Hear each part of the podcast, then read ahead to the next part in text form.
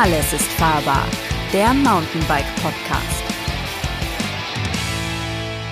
Hallo und herzlich willkommen zum Podcast des Mountainbike Magazins Alles ist fahrbar.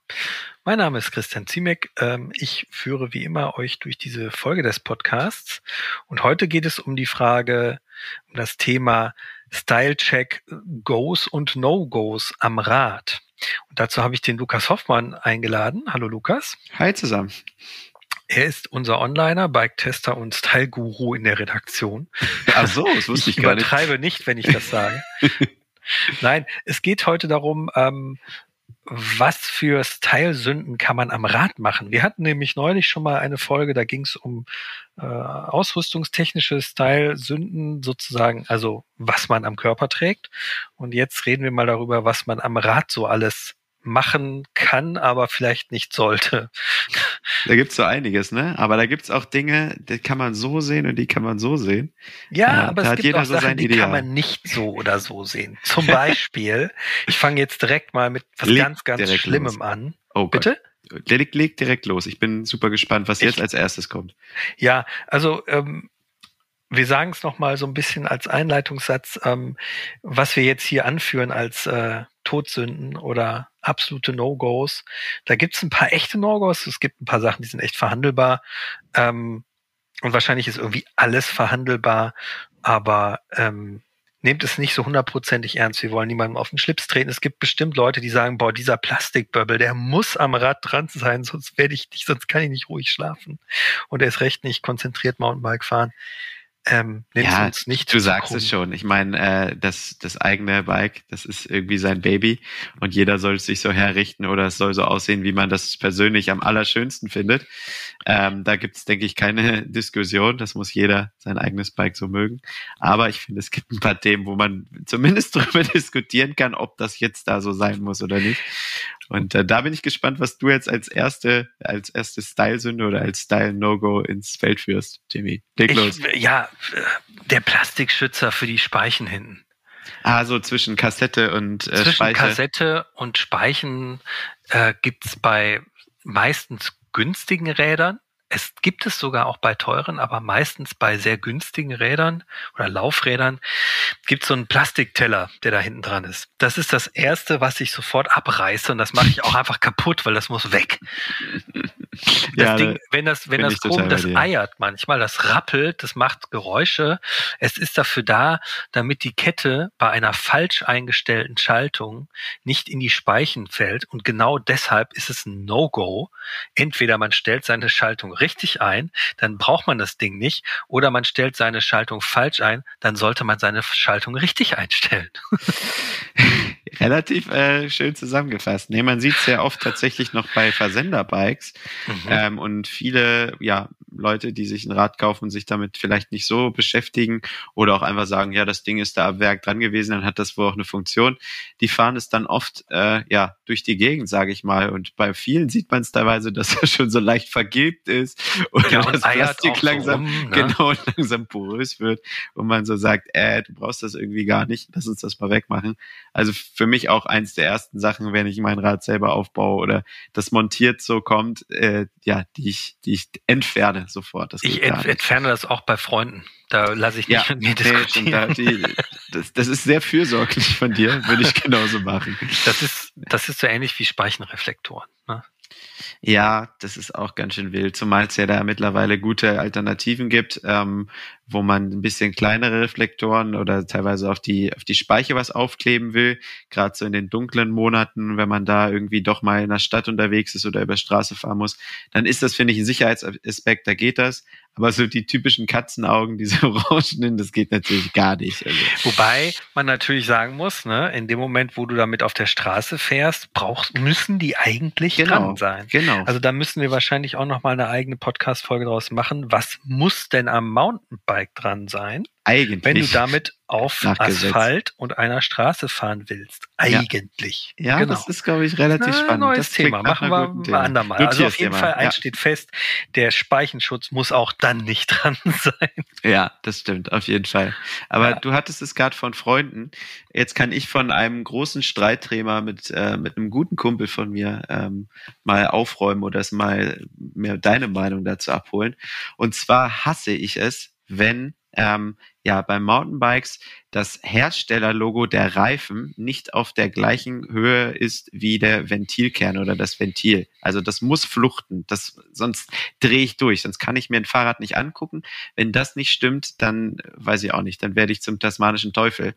Und dem ist das immer vollkommen egal. Er sagt, Hauptsache die Reifen sind drauf in der richtigen äh, Laufrichtung. Wo auf welcher Höhe da der Reifenlogo ist oder der äh, Modellname, das ist mir doch vollkommen Hupe. Und wir kriegen uns jedes Mal eine Wolle, wenn der sich wieder neue Reifen auf aufgezogen hat und ich sage, Alter, wie fährst du denn wieder rum, ey? Das geht doch gar nicht. Wieso Reifen ist doch drauf?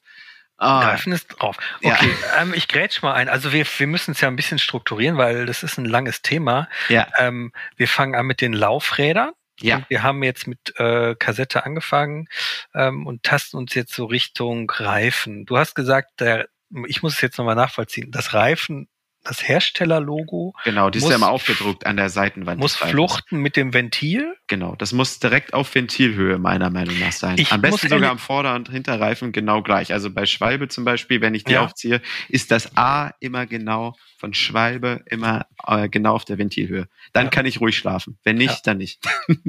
ich bin voll bei dir. Du okay, hast meine gut. komplette Unterstützung und zwar aus einem äh, ganz anderen Grund. Ähm, ich habe äh, ich habe mal im Fahrradshop gearbeitet und da ist es so, ähm, da habe ich Laufräder eingespeicht und ich werde zum Beispiel nervös, wenn Ventilloch und Schriftzug auf der Narbe nicht fluchten. Oh, man ja. speicht die nämlich immer, wenn man es jetzt sagen wir mal alte Schule mäßig macht, dann speicht man die so ein, dass nach der Vordrehung, die man ja in den Speichen ähm, erzeugen muss, du musst es ja gegen die Laufrichtung verdrehen, wenn du die erste Speiche einhängst. Äh, und in dem Moment muss, wenn du von oben übers Ventilloch nach unten guckst, beziehungsweise andersrum, wenn du von ähm, also wenn du von oben aufs Ventilloch guckst, musst du meiner Meinung nach auch den Schriftzug des Herstellers lesen können. Und zwar auf der Narbe. Ja, bin ich auch und bei dir. Das Gute ist, dass meistens das korreliert, dass also das Ventilloch so angebracht ist, dass der Schriftzug mit dem Ventilloch und dem äh, dem Schriftzug auf der Narbe in einer Flucht steht. Das finde ich dann, das ist dann so eins mit Sternchen. Du siehst also oben, aha, Mavic, Conti und äh, DT Swiss. Ja, da hat sich wer Gedanken gemacht. Genau. Natürlich und würde es auch so komplett funktionieren und auch so sicherlich auf dem Trail, wenn man geradeaus guckt, sieht man davon gar nichts und oder auch keinen Unterschied merken. Aber ja, so der innere Monk, wie ich immer sage, der wäre dann befriedigt, wenn man das so hätte. Was mich dann nervös macht, das ist in dem Moment, wenn du den Schriftzug auf der Felge, wenn der nicht mittig zum Ventilloch liegt. Das gibt's nämlich auch.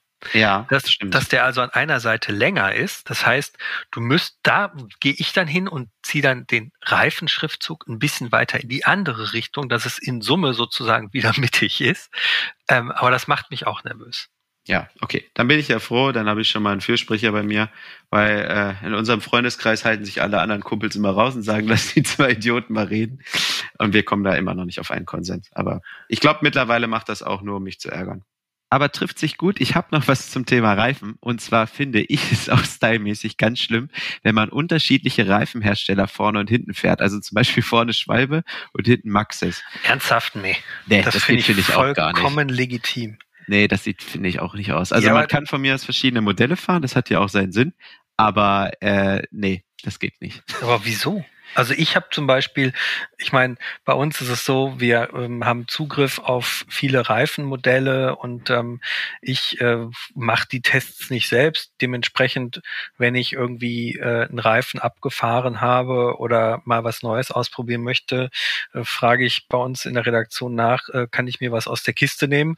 Und dann finde ich es völlig in Ordnung, ähm, äh, da auch Hersteller zu mischen, weil vielleicht möchte ich hinten was klebrigeres und es gibt irgendwie gerade da nichts von dem und dem Hersteller und also das äh, lässt mich komplett ähm, Das ist doch auch irgendwie Tuning, oder nicht? Ja, das lasse ich noch gelten mit den klebrigen äh, Dingen und so. Aber ich würde erstmal sagen, dass natürlich Reifenhersteller in ihrem Portfolio zusammen aufeinander entwickeln.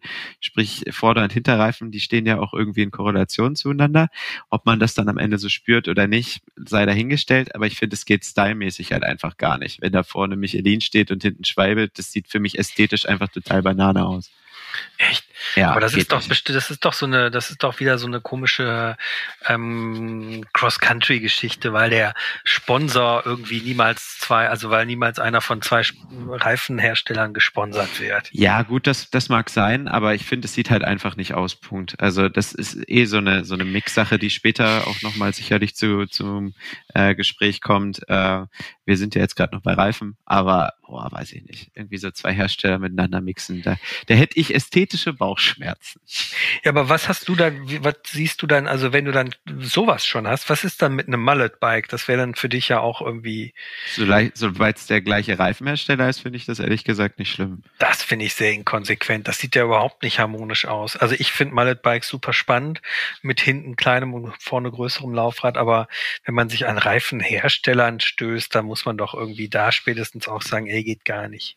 Nee, das ist ja wenigstens ein technischer Hintergrund, warum das so funktioniert. Ja, aber der technische Hintergrund ist doch beim Reifen auch da, wenn ich sage, ich bin mit dem, weiß ich nicht, also bei mir ja, ist das, zum Beispiel, das sehe ich auch. Du hast, ich du auch. hast gesagt, so ja, ähm, die Reifen sind aufeinander abgestimmt, sehe ich total. Aber es gibt für mich zum Beispiel, ich, für mich ist relativ egal, was ich hinten fahre. Ich fahre hinten irgendwie eigentlich gerne breite, eher Cross-Country-Reifen, weil da ist, ist mir Grip und so auch nicht so irrsinnig wichtig. Für mich, ich definiert sich das Fahrverhalten überwiegend übers Vorderrad. Was hinten passiert, ist für mich eher so, naja, das Hinterrad läuft so mit irgendwie. Ja, ja, verstehe. Und da ich am Berg jetzt auch nicht äh, wahnsinnige Vortriebsstärke brauche und äh, den, das letzte Quäntchen Grip, ist es für mich eher wichtig, dass das, dass der Hinterreifen im, im Downhill oder beim Runterfahren keinen Stress macht. Da finde ich sogar fast anstrengend, wenn der zu viel Grip hat, weil dann kann ich die Kurven nicht so ausfahren, wie ich will. Ähm, vorne muss ich absolut genau auf Schienen fahren können. Da muss ich ultra berechenbaren Reifen haben, aber hinten, deshalb, deshalb bin ich da sehr tolerant also, und fahre nee, verstehe ich. Also von ja. der Sicht verstehe ich. Wir sind ja hier nur im Fashion oder im, im Optik-Podcast und aus optischer Sicht geht es für mich gar nicht und da lasse okay. ich auch nicht mit dir diskutieren. Okay, okay. Was ich sagen würde, was auch tatsächlich nicht geht, ist irgendwie äh, hinten, wie heißt das, wenn die so bräunlich sind? Äh, Ten Wall, ja, oder Ten Wall, mhm, genau. Auch, also ja. Ten Wall mit Schwarz zu mischen oder unterschiedliche Farben. Ich bin ja noch, äh, ich habe ja Anfang der, also Ende der 90er, Anfang der Tausender Jahre angefangen, Mountainbike zu fahren. Da war ja gerade der äh, rote Michelin, ähm, ich habe jetzt den Namen vergessen, ist da, glaube ich, auch ein Wild Gripper, der war mhm. total in mit roter Silika-Mischung. Äh, das sah das schon, schon mal wild. echt ja. fetzig aus, um es mal wirklich mit diesem 90er-Wort auch zu sagen. ähm, aber sowas farblich zu mischen ist natürlich auch echt schwierig. Ja, es, also wie gesagt, es ja. ist so, so auch ein bisschen, wie man es selber gerne mag. Also ich finde Tenwall-Reifen schon wieder schick. Äh, passt auch nicht zu jedem Rad, aber vielleicht auch gerade, weil es so ein bisschen Trend ist und ganz viele Hersteller das gerade mitmachen. Ähm, ich feiere es zum Beispiel wieder. Aber auch da muss es vorne und hinten sein. Da gibt es ja auch so Experten, die doch vorne Tenmol fahren und hinten nicht. Mhm. Boah, das wäre richtig grausig. Genau, das mhm. meinte ich ja. Also das, so, wenn man mh, da okay. mischt, das ist schwierig. Ja. Nee, genau, das finde ja. schwierig. Aber ja. wir werden in diesem Podcast wesentlich mehr als bei dem anderen auf jeden Fall auch immer wieder das Thema haben, es sieht scheiße aus, aber es hat eine sinnvolle Funktion. Und es Deshalb, funktioniert vor allen Dingen auch. Das ist ja auch der Witz. Ne? Genau, genau. genau. Also wenn es da nicht funktioniert, dann würde man ja wenigstens sagen, hm, aber äh, ja, wenn seinen Sinn und Zweck erfüllt, dann hat es ja aus technischer Sicht wenigstens eine Daseinsberechtigung. Äh, ja, vom, vom Style her, hm, schwierig. Wie, wie sieht das aus mit äh, bunten Ventilkappen oder auffälligen Ventilkappen? Auch da wieder, wenn es irgendwie alles so ein bisschen zueinander matcht und man sich so ein Color Scheme macht, sage ich mal, also weiß ich, man hat blaue Color Scheme. Also wenn du dir irgendwie sagst, hey, blau sollen meine Akzente sein, meine Narbe ah. ist blau, meine mhm. Ventilkappen sind blau, meine Griffe sind blau, äh, meine keine Ahnung Schraube der äh, Sitzklemme, äh, der Sattelklemme ist blau, dann finde ich es irgendwie cool. Ähm, kann auch cool aussehen, wenn man ganz viele verschiedene Farben mixt, irgendwie nach, einem, nach mit Sinn und Verstand. Aber wenn es dann irgendwie zu wild wird und es irgendwie ja, aussieht wie ein Kanarienvogel wieder, dann wird's mir auch zu, zu bunt. Ich hatte tatsächlich mal irgendwann habe ich, ähm, da habe ich auch Kopfschütteln von einem Freund von mir bekommen, weil ich irgendwann vor einer Tour, äh, also wir wollten in Urlaub fahren, äh, so ein Wochenende Mountainbiken in Dolomiten. Und ich hab, fing an, nach einer Ventilkappe zu suchen, nach einer gelben, weil ähm, ich hatte vorne eine gelbe und hinten eine schwarze drauf und ich hatte keine schwarze und auch keine gelbe. Ich wusste aber, ich habe noch irgendwo eine gelbe und dann habe ich nach der gelben gesucht und nicht nach der schwarzen. ähm, das war ein seltsamer, äh, das musste ich ausführlich begründen. Ja, das glaube ich. Obwohl Ventilkappen ja auch schon so ein Streitthema sind. Also ich fahre prinzipiell immer ohne. Mhm. Ähm, wobei ich jetzt in letzter Zeit auch ein bisschen mehr mit Ventilkappen fahre, weil mir tatsächlich mal ein Stein jetzt auf den Ventilkopf geflogen ist und da das ganze Ventil abgebrochen ist. Das passiert wahrscheinlich einmal im Bikerleben, wenn überhaupt. Also mhm. dass die, dass das passiert, ist, glaube ich, relativ gering, die Chance. Verbogen Aber sonst bin ich immer ohne gefahren. Ja. Durch einen Steinschlag. Ja. Und was, was mir schon öfter passiert ist, dass es wirklich so richtig zugemockt ist, weil man durch eine tiefe Schlammpfütze gefahren ja, ist. Ja, das ist auch ärgerlich. Aber die meisten Ventilköpfe oder Ventilkappen von so neueren Tubeless-Ventilen, die haben ja auch einen Sinn und Zweck, dass da drin quasi so ein Ventilkernausdreher drin ist. Mhm. Ähm, und wenn es mal irgendwie hart auf hart kommt und man den unterwegs braucht, dann hat ist so ein Ding hat man gefühlt nie dabei. Klar kann man irgendwie sich auch mit einer Zange helfen, aber dann hat man die mal auf dem Trail dabei. Sprich, äh, deswegen bei meinem aktuellen Rad sind tatsächlich Ventilkappen drauf, weil da eben gerade so ein Ventilkernabdreher drauf ist. Oh. Boah, aber sonst hm, würde ich es eher weglassen. Ist alles rotierende Masse, sagt jetzt der Cross-Country-Fahrer. Alles Gewicht, auch wenn es nur zwei Gramm sind. Aber das hemmt die Beschleunigung. ja, man kann es ruhig die Augen verdrehen. okay, Lauf, Laufräder haben wir fertig, oder? Ich glaube schon, ja. Ja, nicht ganz. Nicht ganz. Jetzt kommt's auch. Es gibt, ähm, wobei das gehört eher zum Bereich Bremsen. Womit mhm. machen wir weiter? Machen wir mit Bremsen? Oder ja, dann macht auch Bremsen.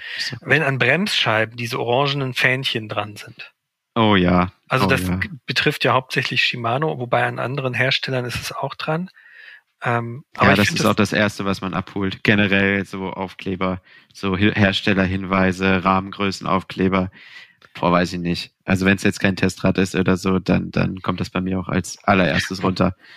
Ich habe noch was, noch was viel Kurioseres. Und zwar, das gehört eigentlich nicht zum Bereich äh, hochwertige Mountainbikes, aber es, äh, die Story muss ich unbedingt erzählen. Und zwar habe ich äh, früher im Fahrradshop gearbeitet und da war ein äh, Kunde, dem habe ich das Rad komplett gemacht, eingestellt und so weiter. Ähm, und der beschwerte sich danach, dass seine Kunststoff äh, Achsschützer weg waren. Und zwar sind das diese Dinger, die bei so normalen äh, Hutmuttern, mit denen ja bei äh, Hollandrädern und anderen Rädern günstigerer Machart sind ja äh, die Laufräder mit Hutmuttern im äh, Ausfallende und der Gabel fixiert. Und da sind manchmal so Plastikdinger drauf. Kennst du die? Ja, die gibt's auf den Steck, Steckachsen heutzutage so ein bisschen das, das Parallele. Also bei, bei Foxgabeln sind ganz, ganz oft so rote Schoner über dem Steckachsenhebel. Genau, das sieht und fast die, die gibt's aus. halt bei diesen alten, ja. bei den normalen Rädern auch auf den Hutmuttern. Das sind quasi so, das sieht aus wie so ein, wie so ein, äh, wie heißt das denn, wenn man hier so seine, an einer amerikanischen Uni seinen Abschluss macht, diese Hüte, ne? Also so, unten mhm. so eine Tulle. Wie so eine Kordel. Und Oder oben äh, ist so eine, so eine Fläche drauf. Mhm. Und er hat sich fürchterlich beschwert, wo die denn wären. und das sind halt Kartonschoner. Die sind dafür da, damit die Achse den Karton nicht kaputt macht, die Achse rausguckt und beschädigt wird. Aber der hat halt gedacht, das ist ein Achsschoner oder ein Mutternschoner und wollte die unbedingt wieder haben. Ich hab sie die haben dann, das ähm, doch wohl nicht weggeschmissen. Genau. Ich hab die halt wirklich, das Rad war, glaube ich, irgendwie, das war ein Peugeot, das war irgendwie schon 30 Jahre alt zu dem Zeitpunkt. Ähm, wahrscheinlich, und das ist jetzt mittlerweile auch schon 15 Jahre her, wahrscheinlich fährt er damit immer noch durch die Gegend. Okay. Es ist ja auch gut, wenn er es braucht, aber die Man Dinger müssen halt ab. Nicht. So, nee, lass das mal. ab. Ja, ja lass das, das mal, genau. Wir sind bei Bremsen. Ähm, Wir hatten die Flügelchen, genau. Ja. Also die, die kleinen Fähnchen an den Bremsscheiben. Was ich an Bremsen noch äh, teilweise auch spannend finde, wenn man gerade sich irgendwie die Bremsen tunt oder mal eine neue einbaut, wie viele Leute tatsächlich mit viel zu langen Bremsleitungen rumfahren, was ja auch ein Sicherheitsaspekt ist, dass man mal irgendwo einfädelt, hängen bleibt, sich das ganze Ding mhm. abreißt. Also klar, das braucht ein bisschen Zeit und manchmal muss man sich auch in kleinen Zentimeterschritten rantasten, was so die perfekte Länge ist. ist dann natürlich mit Aufwand verbunden, weil die Bremse teilweise entlüftet werden muss und Co. Man den, äh, den Pin neu eindrücken muss und so. Aber äh, ich finde, das gehört auch zu einem schönen aufgebauten, zu einem gestylten Rad, dass das äh, einfach die korrekte Länge hat, vielleicht sogar gleich lang mit dem Schaltzug äh, dann hat es irgendwie auch alles äh, Hand und Fuß, wenn ein Rad geil aufgebaut ist. Die Bögen müssen harmonisch verlaufen. Ja, das ist so. Ja, Allerdings muss ich sagen, äh, bei mir wird, wird das bei meinem nächsten Rad, was ich mir aufbauen werde, auch sehr lang gelassen, weil ich gerade ja äh, viel mit dem Thema Bikepacking zu tun habe. Okay, ja, Punkt für dich. Ja, und das habe ich nicht bedacht. Da, ja, und ich da jetzt mit meinem aktuellen Rad Schwierigkeiten habe, weil die zu kurz sind und man sie eigentlich nur hinter die Lenkerrolle quetschen kann, die dann auch wirklich böse, böse abgeklemmt werden können. Ich krieg's irgendwie so hin, aber es ist jedes Mal ein Kampf, irgendwie das so zu legen, dass die Bremsleitungen und die Schaltzüge und auch die, der Variostützen ähm, Zug da nicht irgendwie hart abgeknickt wird. Ja. Ähm, für den Fall machen wir eine Ausnahme und sagen, das ist okay, wenn man vorne irgendwie, wenn man mit dem Rad auch Bikepacking machen will, dann dürfen die Züge auch ähm, schlabberlang sein. Ja, aber auch generell da bei Zügen finde ich, ist es ein Punkt, ähm, es gibt ja auch tolle Tools, also so kleine Clips, wo man die Züge zusammenfügen kann oder Schrumpfschläuche oder so Kabelkanäle. Ähm, ich finde, es macht ein Rad viel, viel aufgeräumter, wenn man versucht halt einfach die Züge irgendwie zusammenzufügen. Ja. Ähm, das, das, ja, sieht halt einfach aufgeräumter aus, schöner aus. Also bei allen meinen privaten Rädern habe ich irgendwie so einen Kabelkanal und versucht, das möglichst viel zusammenzulegen. Ja, das, mhm. das äh, macht mir irgendwie gute Laune, wenn das ja, da da bin ich ja anders gestrickt. Ne? Ich bin ja auch ein Freund von außen verlegten Zügen. Oh nee, das hasse ich auch. Also es ist zwar immer, ich, ich krieg Schreikrämpfe, wenn ich dann neue Züge verlegen muss teilweise, wenn du Eben. Rad komplett neu genau. aufbaust. Aber das ist es mir irgendwie wert, wenn ich dann drauf gucke und sage so, boah, schönes Rad, passt. Äh, nee, nee, da kommen wir nicht zusammen. Nee. Na gut. Für okay. mich müssen Züge so schnell zugänglich sein. Vor allen Dingen, weil ich auch ab und zu mal eine andere Bremse fahren will und ähm, gerade beim Testen, also ich glaube, Komponententests ist es auch sehr sinnvoll, die ja, da bin ich voll bei dir. außen okay, verlegt ja. zu haben. Ja. Aber sei es drum. Ja, es ist, es ist definitiv kein No-Go, wenn man ähm, ja, auch da wieder. Jeder kann machen, wie er es gerne hätte. Genau. Äh, genau. Okay, Bremsen, äh, haben Sie noch was hinzuzufügen? Äh, ja, bei Bremsen die Anklage. nichts hinzuzufügen, nee. Hm. Okay, ich habe jetzt, glaube ich, kommt mir, was, was Bremsen angeht, auch nicht mehr so richtig. Höchstens in der in die Richtung, wo wir gerade schon war, waren ähm, Steckachsen. Die haben ja immer so kleine Hebel. Mhm. Ähm, und dort gibt es auch, sage ich mal, No-Gos, die man machen kann. Und zwar, dass die Steckachse so komplett nach unten zeigt oder eine falsche Richtung verdreht ist, in der Gabel vielleicht sogar nach vorne weg zeigt, also in. Fahrtrichtung vorne. Das ist halt auch ein Sicherheitsaspekt, weil man natürlich irgendwo liegen bleibt oder die im Sturz das ganze Ding irgendwie mal irgendwo reindrücken kann. Äh, da ist es einfach wichtig, dass es mit den Bauteilen fluchtet, also mit der Gabel quasi nach oben oder hinten mit dem Rahmen, dass du nicht irgendwo hängen bleibst. Das sieht man, finde ich, auch. Und sich das, das, Ding öffnen kann, ne? Ja, ja genau. Ja. Das halt auch. Ähm, ich finde, das sieht man leider auch sehr oft. Das, ja, was ganz schlimm ist, ist, das betrifft allerdings eher die, die, äh, die Rennradfahrer, ähm, wenn man, also wir reden jetzt beim Mountainbike ja überwiegend von Steckachsen, ähm, aber dass da sozusagen der offene Hebel von einem Schnellspanner so zugedreht wird, dass er irgendwann einfach fest ist und gar nicht umgelegt wird. Hm. Das sieht man auch sehr oft. Äh, ähm, und ja. das gibt's ja auch bei älteren Mountainbikes noch, dass man einfach ein normales Schnellspannsystem hat, wo dann der offene Hebel einfach gedreht wird und man es zudreht und gar nicht mehr klemmt. Genau. Das genau. darf man, das ist auch, das ist aber auch nur Kacke deshalb, aus, das ist auch definitiv ein völliges Sicherheitsissue. Das genau, genau. Ja. Aber die Roadies kommen ja jetzt auch langsam auf den Trichter. Alle neuen Rennräder kommen mit Steckachsen, weil da sich auch die Scheibenbremse durchsetzt. Also das haben wir hoffentlich nicht mehr so lange, äh, das Thema. Ja. Das dann hoffentlich auch bei gleichen Höhe ist. Okay, Bremsen, Haken dran, würde ich sagen wir arbeiten uns langsam nach oben oder wo in welche du, Richtung du, du hast gerne? ja noch so so Antriebsthemen, ne? Oh ja, ich habe Antriebsthemen. Und zwar äh, kann ich es überhaupt nicht haben, wenn man äh, Schaltungsparts miteinander nutzt. Also zum Beispiel SRAM Schaltwerk und Kassette fährt, aber eine Shimano-Kurbel. Also auch wenn das oft technisch sicherlich gut funktioniert, finde ich, sieht es einfach grausig aus. Also es kann gerne unterschiedliche Güteklassen sein. Also eine Deore-Kassette mit einer XDR-Kassette, äh, ähm, äh, Schaltwerk vollkommen okay. Aber wenn bitte alles aus einer Brand, also entweder Shimano oder SRAM, aber nichts mittendrin. Das finde ich geht auch überhaupt nicht. Jetzt kommst du. Ich bin sicher, du siehst das anders. Ich bin klar, ich, da, bist du, da bist du in diesem Podcast alleine mit deiner Meinung. Ich bin zwar auch alleine mit meiner Meinung, weil ich der andere bin, aber ähm, ich mixe alles wild durcheinander. Ich fahre auch Gangkombinationen, die es auf dieser Welt gar nicht geben darf. Ähm, die dafür muss ich keine Ziege opfern, sondern einfach nur Parts zusammenstrauben und dass es irgendwie läuft. Aber ähm, nee, da bin ich komplett unreligiös, was das angeht. Also ähm, ich habe allerdings äh, schon lange nichts mehr von SRAM gefahren, einfach weil das meine ganzen Kollegen fahren. mhm. Aber ähm, die, ähm, ich bin da völlig, also ich habe früher auch, ähm, da gab es sogar noch Sachs, da hieß SRAM noch Sachs, da gab es auch Plasma, das Plasma-Schaltwerk konnte man auch mit Shimano dann irgendwann fahren.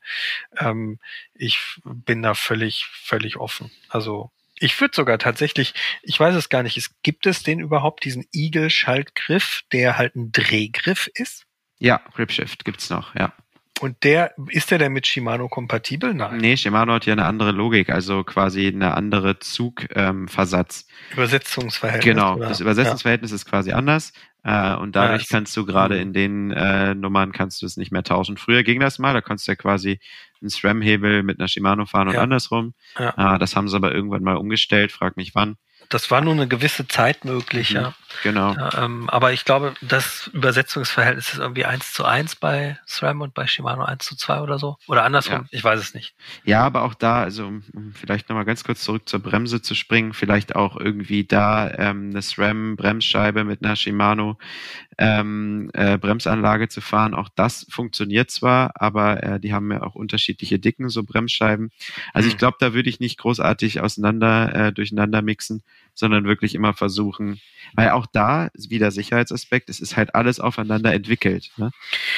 Aber, mm, aber dann bist du ja quasi total gegen Tuning. Nee, so Drittanbieter ah. sehe ich wieder anders. Also zum Beispiel eine Raceface-Kurbel, ähm, die ja nicht weder zu Shimano noch zu SRAM gehört. Da habe ich überhaupt kein Problem, äh, die dann mit einem SRAM-Schaltwerk oder Shimano zu fahren. Das funktioniert teilweise nicht genauso gut wie die Originalsachen, weil zum Beispiel SRAM hat halt diverse Patente nicht freigegeben. Ähm, zum Beispiel geht es bei den Einfachantrieben, also bei Eagle-Schaltung um das Kettenblatt, was ja so spezielle, ja, wie so Haifischzähne hat, mhm. ähm, die dann die Kette auf dem äh, ja, Kettenblatt halten. Und diese X-Sign-Technologie heißt das, glaube ich, ähm, wurde zum Beispiel das Patent nicht freigegeben. Sprich, alle Drittkurbelhersteller, Raceface und Co. können diese Technologie gar nicht nutzen. Sprich, dieses System wird immer ein bisschen schlechter funktionieren als ein originales SRAM-Kettenblatt beziehungsweise. SRAM-Kurbel. Schade, dass die das so machen. Ist fürs Tuning doof. Würde aber trotzdem kann man tunen und fände ich auch vollkommen legitim. Ähm, Fun Fact, lustige Randbemerkung. Also tatsächlich muss ich in diesem Punkt sagen, das ist äh, mir alles komplett Wumpe, sage ich jetzt einfach mal. Ich fahre so äh, brutale Sachen wie Doppelpunkt eine zwölffach Shimano-Kette auf einem elffach Rotor-Kettenblatt. Wow.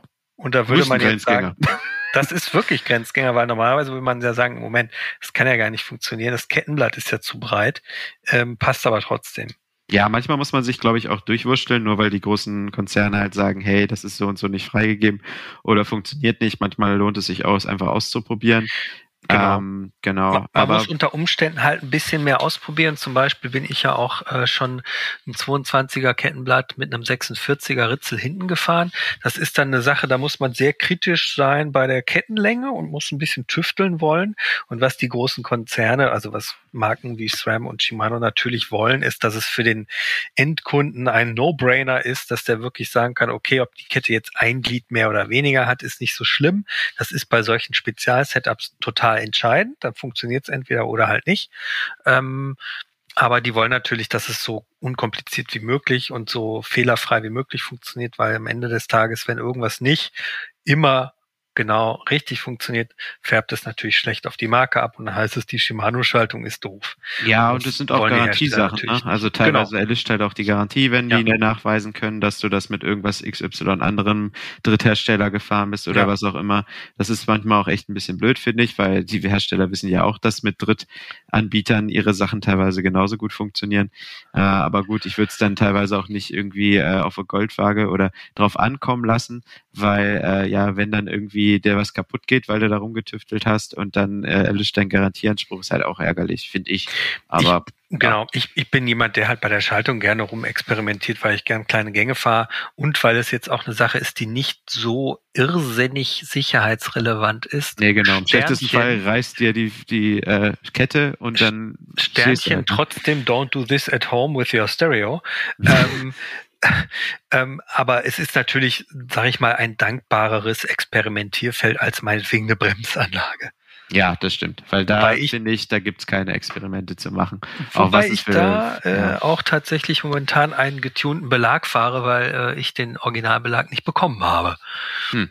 Ja gut, das sind dann so Corona-Krisen, Lieferengpass. Äh, ja, Sachen. aber das, das kann man tatsächlich niemandem äh, empfehlen. Ja. Okay. Wir machen weiter. Schaltung. Wir machen weiter. Wir sind abgeschweift. Genau. Äh, Schaltung fällt mir tatsächlich jetzt gerade. Was ist mit Eloxalparts? Also so so äh, Titanschrauben in Blau, Grün, Rot, Gelb. Finde ich eigentlich finde ich eigentlich geil. Kettenblattschrauben hast, siehst du ja eh nur noch von innen mittlerweile bei den meisten Direct Mount Kettenblättern. Mhm. Aber so Schraubentuning und so finde ich, finde ich schon irgendwie cool.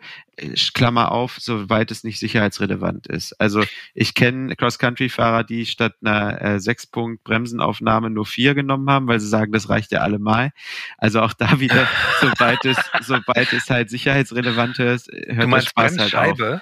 Ja, Bremsscheibe oh. statt mit sechs noch mit vier festgemacht, weil ich wiege oh, ja nicht so nee. viel und das ist nach mhm. den Normen reicht das ja. Mhm. Also sowas auf gar Nein. keinen Fall. Nein, bitte auch äh, nicht nachmachen. Nee, das, das, das hat schon seinen Sinn. Ja, ja, aber sonst Elixal-Schrauben oder Elixal-Parts finde ich cool. Es kommt ein bisschen drauf an. Ich hatte jetzt neulich ein Testrad, ähm, wo ich so ähm, quasi auf Chrom gedrehte oder halt chromfarbene Narben hatte. Und das hatte ich hinten auf dem Heckträger von meinem Auto äh, stehen und bin quasi im Winter gefahren, wo halt viel Salz drauf war und das hat sofort die Eloxalteile angegriffen. Mhm. Da habe ich mich echt geärgert. Mhm. Ähm, bei solchen Sachen, da, da würde ich mich ärgern, wenn ich Eloxal-Parts fahre. Drum würde ich sie dann auch nicht unbedingt äh, mir teilweise aussuchen. Aber ich finde, es sieht cool aus. Also irgendwie hat es so was von den 90ern und äh, von der Zeit, wo es mit Mountainbiken losging. Und irgendwie war es, glaube ich, eine ziemlich coole Zeit. Ich bin immer noch traurig, dass ich da nicht dabei war, sondern erst geboren bin. was ist mit ähm, Kettenstrebenschutz aus alten Downhill-Reifen? Oh, nee. Da gibt's mittlerweile auch, da gibt's mittlerweile, ja gut, da blutet erstmal das XC-Herz, weil das viel zu schwer ist. Mhm. Ähm, und da gibt's mittlerweile auch so tolle Folien, so irgendwie 3M oder irgendwelche Klebethemen, wo du das echt nett mitmachen kannst oder Neoprenaufsätze, dass du dir nicht irgendwie sowas ans Rad holen Aber ist ein musst. total beliebtes, also sieht man überall, ne? Ja, ist ja auch praktikabel. Ist ja auch mhm. klasse, weil es die Umwelt schont, weil der Reifen sowieso weggeschmissen worden werde, wäre. Mhm. Ähm, von, der, von der Sicht glaube ich gar nicht so schlecht. Aber ja, sieht halt einfach ein bisschen affig aus, finde ich. Muss ich ehrlich so sagen. Ja. Ähm, ich ja. habe noch, wenn wir in Richtung nach. Äh, wir gehen jetzt also, ein bisschen weiter hoch. Ja, ähm, jetzt habe ich einen Banger, pass auf. Ein Banger? Schutz, Schutz, was gar nicht geht. Schutzbleche bei Trockenheit. Also bei Furzdocken Sommer 30 Grad. Wie viele hm. Leute man da sieht, die mit Schutzblechen rumfahren, wo du sagst, alter Finne, also sind oft auch so die Commuter oder irgendwie, die jetzt vielleicht nicht so super sportiv Mountainbike fahren. Ah, das finde ich richtig grausig. Also, boah, nee. Aber für die ist es wahrscheinlich genau der Punkt. Die fahren irgendwie auch die Hälfte der Zeit Straße. Und da müsstest du nach STVZO sowas dran haben. Ja, das sind dann aber immer diese Ansteckschutzbleche, die der eh beim ersten, bei der ersten Bodenwelle um Ohren fliegen gefühlt. also, oh, ey, nee, das finde ich. Also okay. teilweise sieht sehr cool aus, diese neuen Fender, die du teilweise direkt hinten an die Gabelbrücke schrauben kannst. Mhm. So bei Fox 38 und Co. oder jetzt auch bei der SIT. Da finde ich es noch in Ordnung. Da trägt es auch so ein bisschen der Ästhetik, äh, der, der wilderen Optik des Rades bei. Aber generell Schutzbleche, wenn es nicht gerade volle Kanne Shift, sind das für mich eher so Daumen runter. Also im Herbst erlaubt, im Sommer auf gar keinen Fall. Mhm. Okay. Hm. Ja.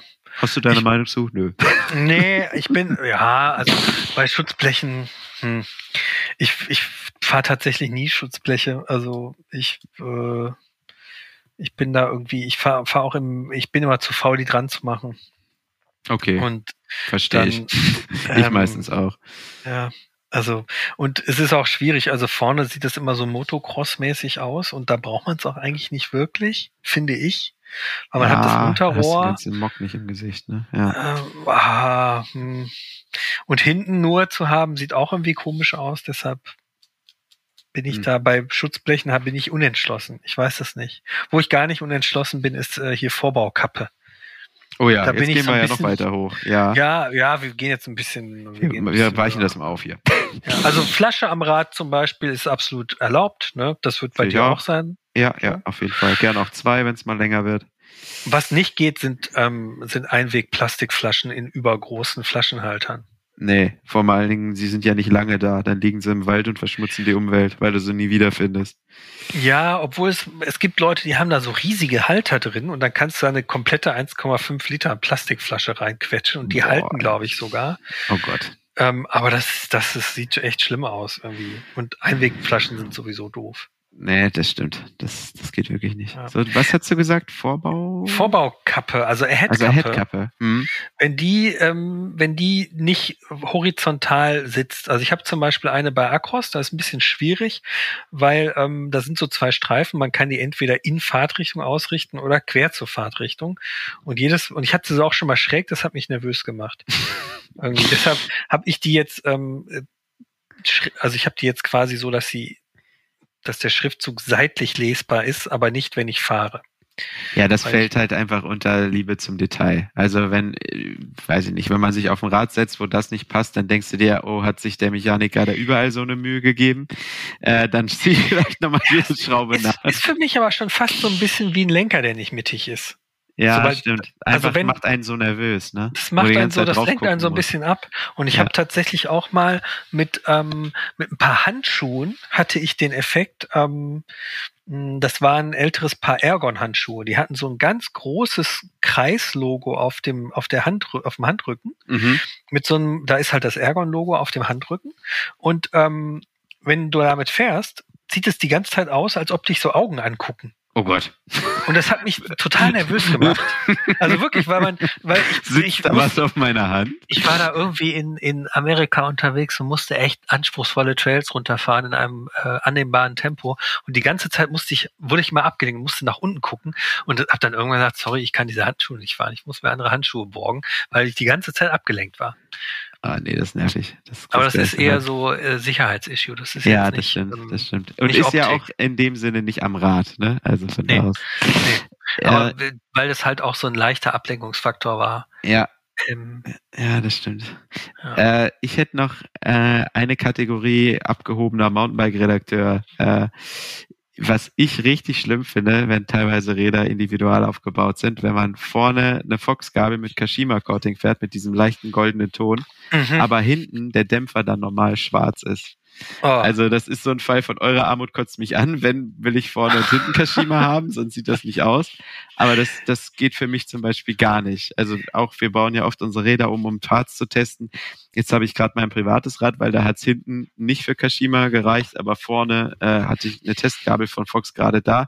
Ich habe immer gedacht, ey, das sieht einfach nicht aus. Das muss zueinander passen. Also steinigt mich, aber äh, nee, da also entweder ganz oder gar nicht. ich kann da nicht Mittelding. mitreden, weil ich fahre Stahlfeder, da sieht man das nicht. Nee, stimmt. Das ist gut.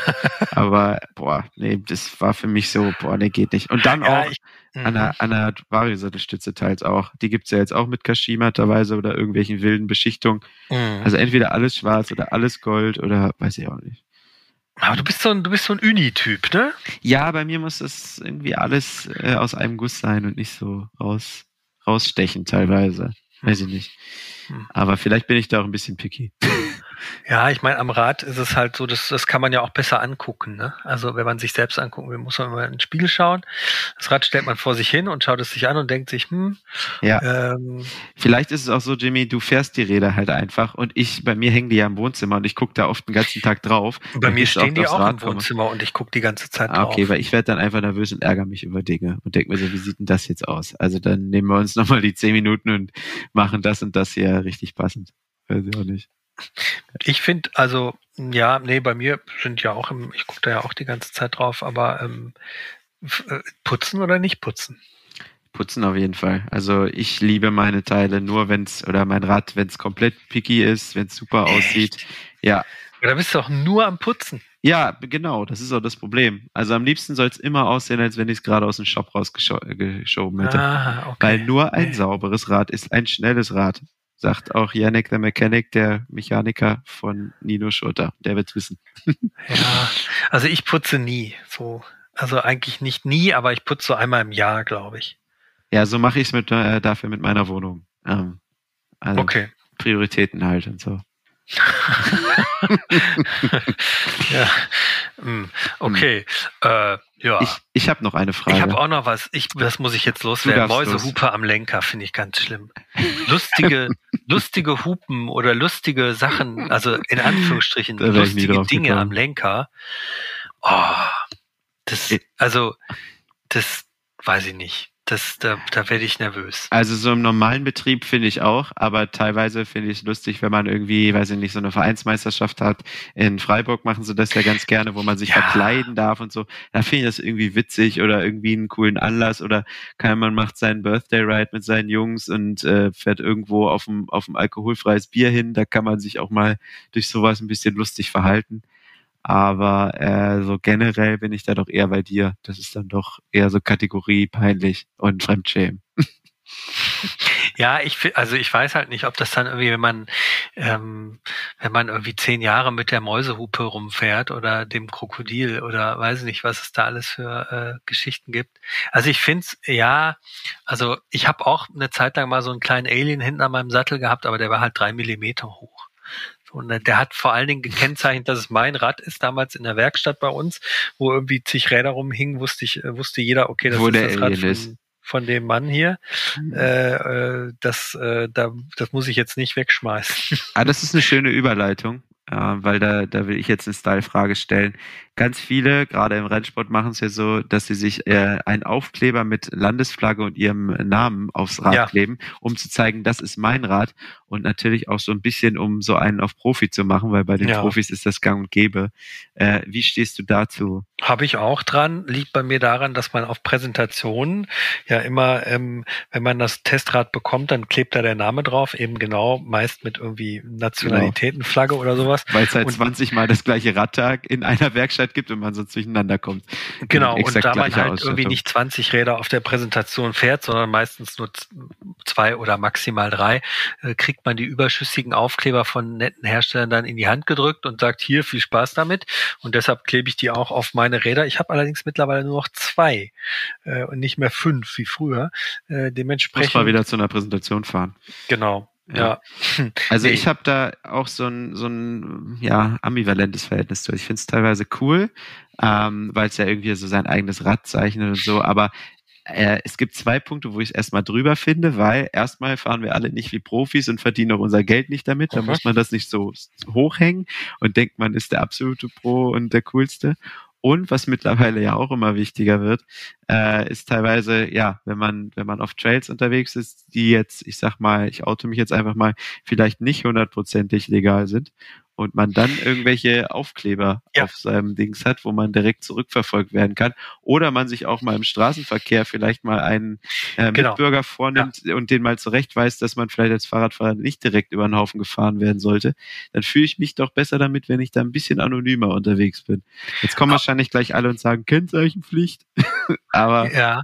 ich weiß nicht, deswegen klebe ich so auf meine Räder äh, jetzt nicht mehr auf jedes Rad so ein Aber was, was für eine Zurechtweisung deines, äh, des Autofahrers hast du denn dann da oder des äh, anderen Verkehrsteilnehmers hast du denn durchgeführt, wenn du Angst hast, dass du eine Anzeige bekommst? Nö, wir hatten da mal einen kurzen ähm, Meinungsverschiedenheiten, weil Ja, mich halt ja, wer ich auf dem Radweg das. volle Mhm. Kanne über geschnitten hat und dann werde ich dann doch mal relativ bumpig und Ja. äh, teilweise weiß man dann nicht, ob Mitbürger dann wissen sollten, wie man heißt, Ja, ähm, weil das ja vielleicht nach hinten losgehen kann. geht mir genauso. Ja, ja, ja kann ich genau. total Aber nachvollziehen. andererseits, der, man muss ja dann schon mal fairerweise sagen, das Auto hat auch ein Kennzeichen und da findet man auch heraus, wer das ist.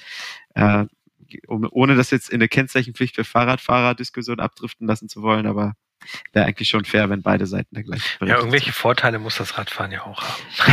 ja, das stimmt. Also, keine Steuern zu bezahlen. Okay, nee, das finde ich spannend, ähm, wo wir es gerade von Aufklebern haben. Wie, wie siehst du so Herstelleraufkleber auf dem Rad oder irgendwelche lustigen Aufkleber? Lustige Aufkleber finde ich in der Regel sehr lustig. Nein. Ähm, da bin ich, da bin ich ganz entspannt. Also ich habe ein Freund von mir hat eine Zeit lang immer von den Bananen, die er gegessen hat. Wir hatten ja vorhin äh, oder zum Letzt auch schon mal das Thema Bananen beim Style Podcast. Mhm. Ähm, äh, der hat immer die die Bananenaufkleber auf sein Oberrohr geklebt. Ähm, Oh, das hat BMC, glaube ich, übernommen, weil Ach. beim neuen, äh, Quatsch, BMC, bei Score, ist ja eine Tochtermarke von BMC, mhm. da kann man sich jetzt individuelle Over, äh, ähm, Oberrohrcover drucken lassen, unter anderem in äh, wahrscheinlich dieser bekannten Bananenmarke, die, wo mhm. so Bananen in gelb, blau drauf sind. Äh, wir können auch Chiquita sagen, oder? Können wir auch sagen, um das kurz ja. einzuklicken. Und die hat er auf sein Oberrohr geklebt, oder was? Das finde ich schon fast wieder ja, cool. Ja, der hatte die, also die verschiedenen Marken. Der hatte jetzt nicht irgendwie äh, die gleiche Marke da drauf, aber ach ja, so, das ist so ein bisschen wie mit diesem, mit dieser Lenk, mit dieser Ahead-Kappe, wo man seinen Lieblingsbier-Kronenkorken draufdrücken kann. Ne? Ja, hat irgendwie was Persönliches so, ne? Aber ja. auch das finde ich relativ cool. Also das will ich bei meinem nächsten Rad auch machen. Ich finde gerade so die Ahead-Kappe, wenn man denn dann eine hat, äh, finde ich immer sehr individuell und da soll irgendwie auch was Cooles sein, was zu einem passt. Acros zum Beispiel, du hattest schon gesagt, die bieten es teilweise sogar an, dass man sich die selber gravieren lassen kann mit einer eigenen Message mhm. drauf. Mhm. Oder gibt's auch echt lustige Dekore irgendwie. Ich habe noch einen Donut äh, von Riesel Design, das finde ich lustig.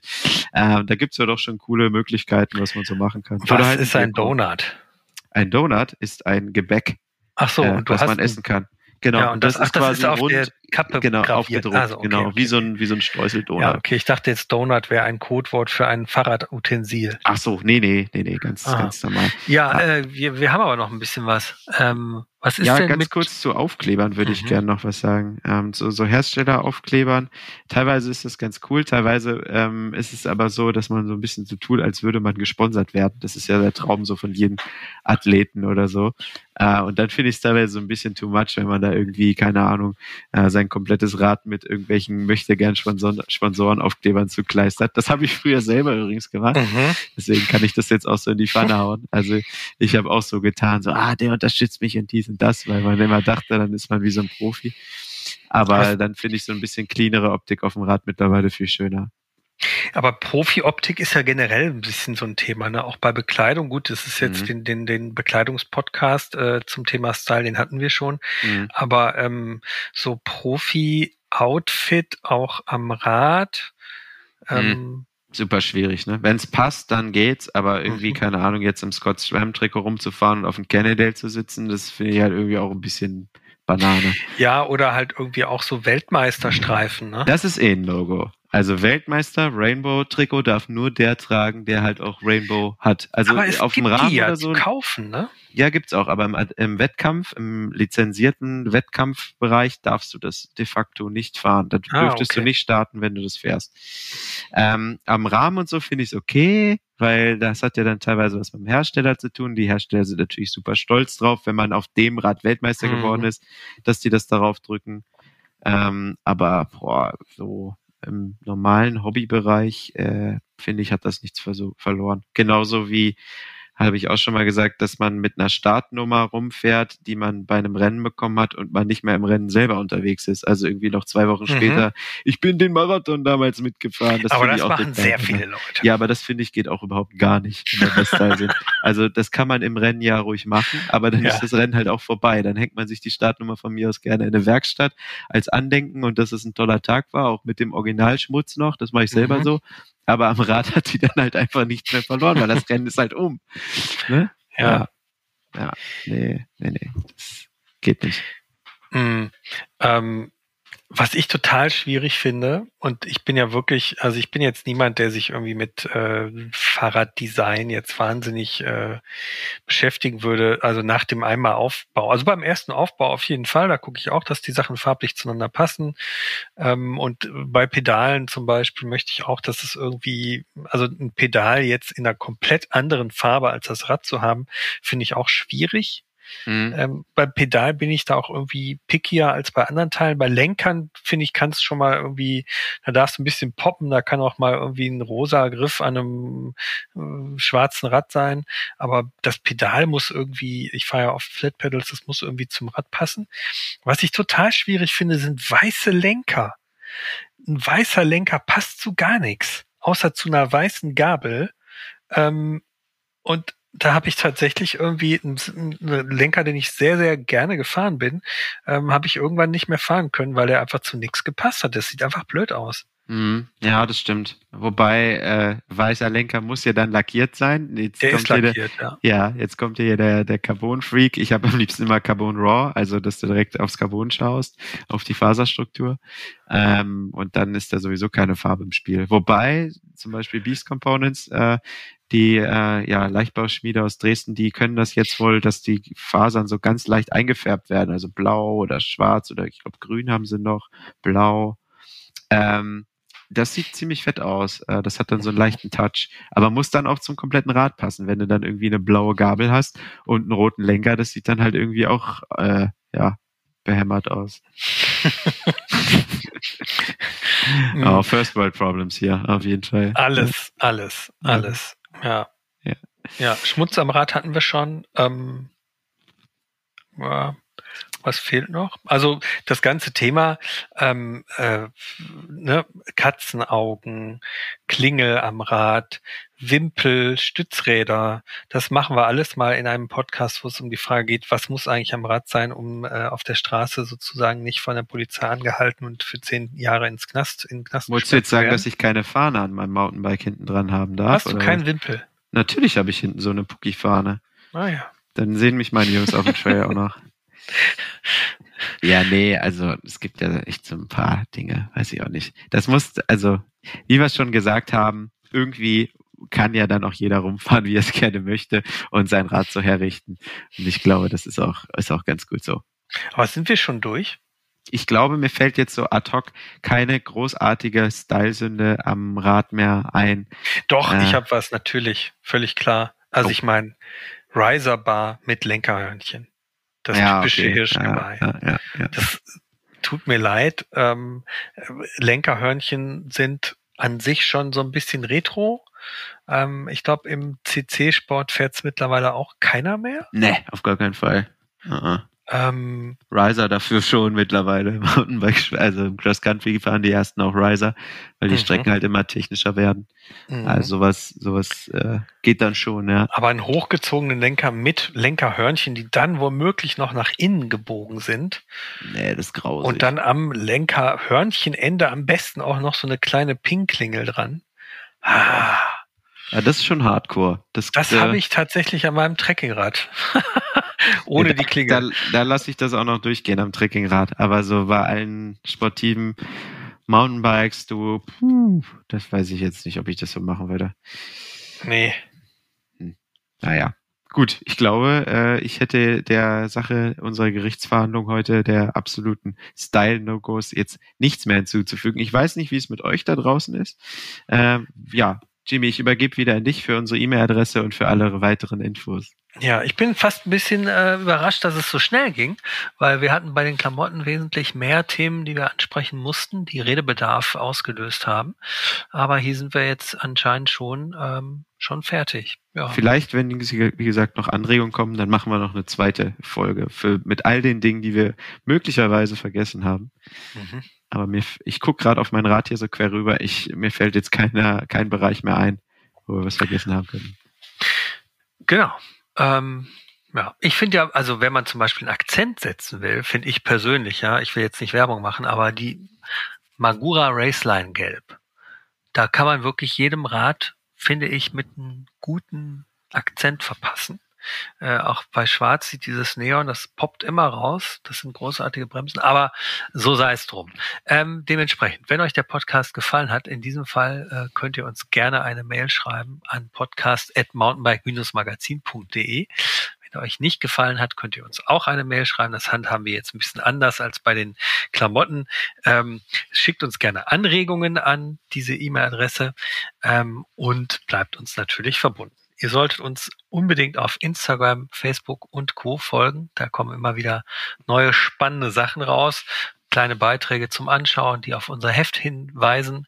Das Heft ist das Mountainbike Magazin mit dem orangen Logo. Ihr könnt es am Kiosk oder per Abo ähm, euch nach Hause kommen lassen äh, und damit euch äh, mit lustigen Schmökergeschichten und Anregungen durch den Winter bringen, der jetzt vor der Tür steht.